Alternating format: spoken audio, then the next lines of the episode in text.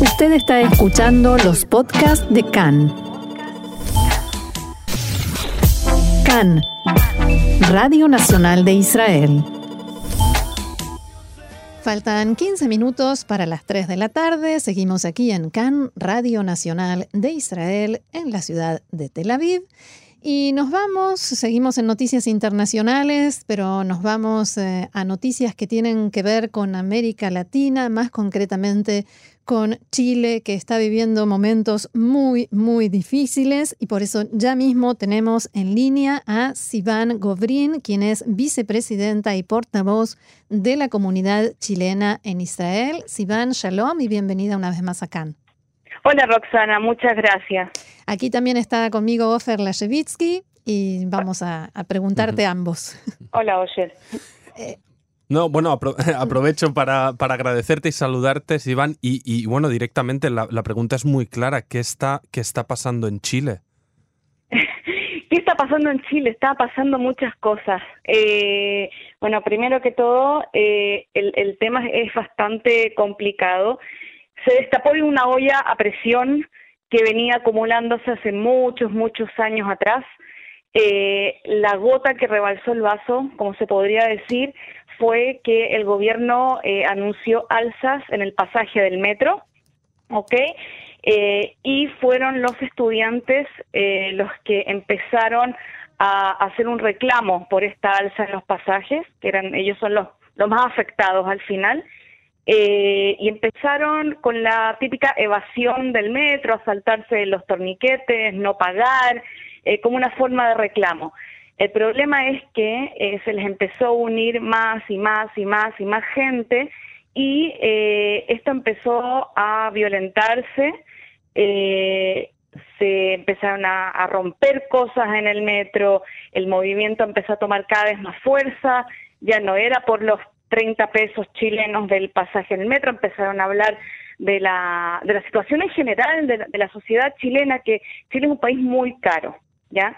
Eh, eh, la salud eh, privada es muy cara, está, allá no existe el tema de Vituaje UMI, se llama AFP, digamos, el, sistema de pensiones que uno va pagando para, para después la jubilación, la jubilación es muy baja, la gente mayor recibe muy poco dinero, eh, hubo muchos como eh, situaciones con gente, con empresarios que tuvieron invasiones al fisco y los perdonaron, o sea, fue, fue una acumulación de cosas que ya no eran los 30 pesos, sino que empezaron a decir, bueno, eh, los parlamentarios tienen un sueldo altísimo, nosotros vivimos, digamos, no, con una situación que apenas nos alcanza para fin de mes, y la cosa se empezó a calentar y ya eh, no era solamente saltarse el torniquete del metro, sino que eh, a manifestaciones pacíficas de la gente común que se empezó a aprender y empezó a unirse en diferentes partes de Santiago y después en regiones eh, con cacerolazos eh, hubo grupos que empezaron, quemaron muchísimos vagones, más de 70 vagones, más de, estaciones de metro eh, al mismo tiempo, muchísima violencia, eh, vandalismo, quemaron edificios, quemaron las calles, o sea, hubo una destrucción y un caos terrible que lamentablemente opaca el foco de la, de la marcha, hmm. ¿ok? De, este movimiento social. El presidente habló de una guerra. Sí, eh, wow, sí, fue muy, muy potente esas declaraciones. La verdad que había mucha incertidumbre eh, porque se demoró en salir a hablar. O sea, la gente estaba esperando que las autoridades digan, bueno, ¿cómo, cómo vamos a solucionar, cómo vamos a mejorar la vida de los chilenos, que al final esa era la idea. Eh, empezaron saqueos a los supermercados, a los negocios, eh, todo cerrado, la gente no tenía cómo llegar al trabajo. Eh, y se decidió por un estado de, eh, emergencia, y eh, la otra decisión que también fue muy chocante para toda la población fue el hecho de que se decidió poner a, los militares en la calle. Claro. sí, bueno, aprovecho esta situación, Sivan, para hacerte una pregunta. Siempre que, que, las situaciones se ponen tensas en Chile, hace poco lo vivimos en Barcelona, suelen haber dos relatos, ¿no? Que contra el vandalismo y la violencia, pues al final eh, hay quienes justifican la actuación de las fuerzas de seguridad como medida para restablecer el orden, pero por otro lado vemos antes de subir a la redacción vídeos de, policías de, carabineros que se llaman en Chile disparando fuego real a quemarropa contra manifestantes. Tú, vosotros que sois de ahí, explícanos o, cuál es tu punto de vista, tu opinión sobre estas imágenes tan duras que nos están llegando. Mira, eh, hay de todo, ¿ok? Eh, nosotros hemos tratado de alimentarnos con, eh, con buena información porque siempre cuando hay algo así hay fake news, como se dice, de los dos lados. Siempre, o, sí, yo también he visto esos videos que que ustedes me están diciendo. Hay tanto carabineros abrazando gente en la calle también, que no sé si ustedes han visto ese video de, carabineros emocionados y, tratando de llamar al orden, ¿ok? Eh, de buena forma y la gente protestando de buena forma y hablando bien con ellos y por otro lado esta esta horda de, de, militares y también de carabineros eh, replegando gente, o sea, hay de todo. El problema acá es que siento yo que el foco real de la, de la manifestación como que perdió su protagonismo. Claro por culpa de esto. Sivan, eh, hablábamos hace unos minutos durante, en el espacio informativo del programa de las manifestaciones que hay hoy en día en el Líbano y donde la gente salió a la calle olvidándose de las diferencias entre sunitas y chiitas, entre partidos políticos, hay jóvenes, hay adultos mayores, se ve también en las imágenes, y solamente banderas del Líbano. Y me gustaría que hicieras una comparación con lo que está pasando hoy en día en Chile. ¿Quién sale a protestar? ¿Hay distinción? ¿Hay partidos o salen solamente motivados por la cuestión social? Y dentro de esta pregunta, ¿qué pasa con la comunidad judía? Mira, la verdad es que eh, los videos que yo he visto, digamos, de amigos míos periodistas en Chile y, amigos de la vida, en general están todos en la misma.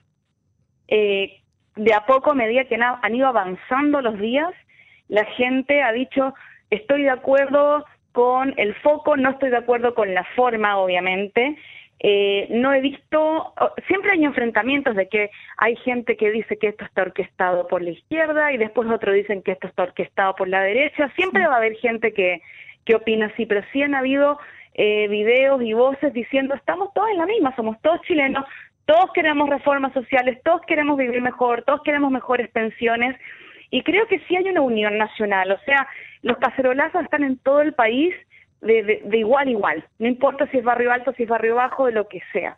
Eso sí hay, hay una unión.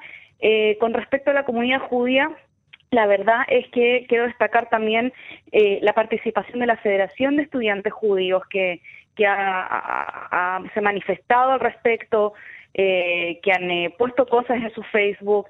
de hecho, se unieron a, a una declaración que nosotros también sacamos, no sé si la leyeron, está en nuestro Facebook, porque aunque estamos lejos, a miles de kilómetros de distancia, nosotros tampoco no nos podíamos quedar callados. Hay comunidades de chilenos en todo un mundo que se están manifestando.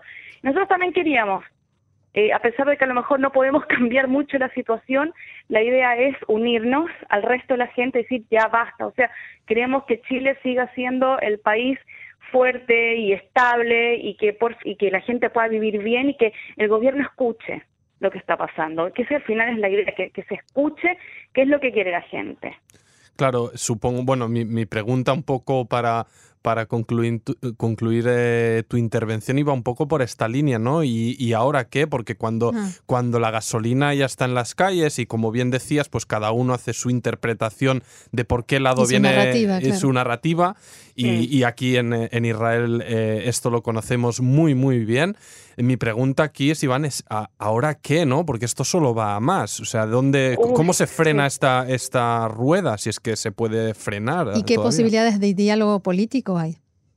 Eh, tengo, mira, ahora justo estaba leyendo las noticias y en un ratito más iba a llamar por teléfono a, mi gente ahí para ver cuáles eran las, novedades, porque no, no sé por qué los canales de televisión allá acá no los puedo ver por internet, creo que hay un bloqueo, hmm. eh, no sé por qué, si es porque es acá, no sé. Eh, me imagino que, eh, que el presidente Piñera eh, iba a llamar a una mesa de diálogo conjunta, digamos, con todos los partidos políticos para ver cómo ya le ponen fin a esto y cómo pueden dialogar y cómo pueden eh, intentar solucionar las, porque no se puede darle en el gusto a todo el mundo un día para otro, hay cosas, digamos, que hay que hacer proyectos de ley y hay que solucionarlas, pero para que por lo menos la gente sepa que hay propuestas y que se está escuchando lo que están diciendo. Entiendo que eso iba a pasar hoy, eh, sigue, anoche de nuevo hubo toque de queda, mm. Por lo menos en Santiago y en algunas ciudades de regiones, eh, los militares siguen en la calle, la gente se sigue manifestando, como tú muy bien dices, eh, no, no, esto no se va a solucionar ni mañana ni la próxima semana. Eh, espero que el diálogo siga avanzando, que puedan tener propuestas concretas, hacerlas avanzar, que es lo más importante, y que ya de a poco la gente pueda volver a sentir que son escuchados. Bien. Sivan Gobrín, vicepresidenta y vocera de la comunidad chilena en Israel, te agradecemos muchísimo eh, que nos tengas al tanto, que nos hagas partícipes de lo que está sucediendo en Chile y como bien decías, ojalá las cosas empiecen a volver a su cauce y la gente pueda volver a la eh, bella rutina que, de la que a veces nos quejamos, pero en estos casos eh, volvemos a valorar. Muchas gracias y será hasta la próxima. Muchas gracias a ustedes. Hasta luego.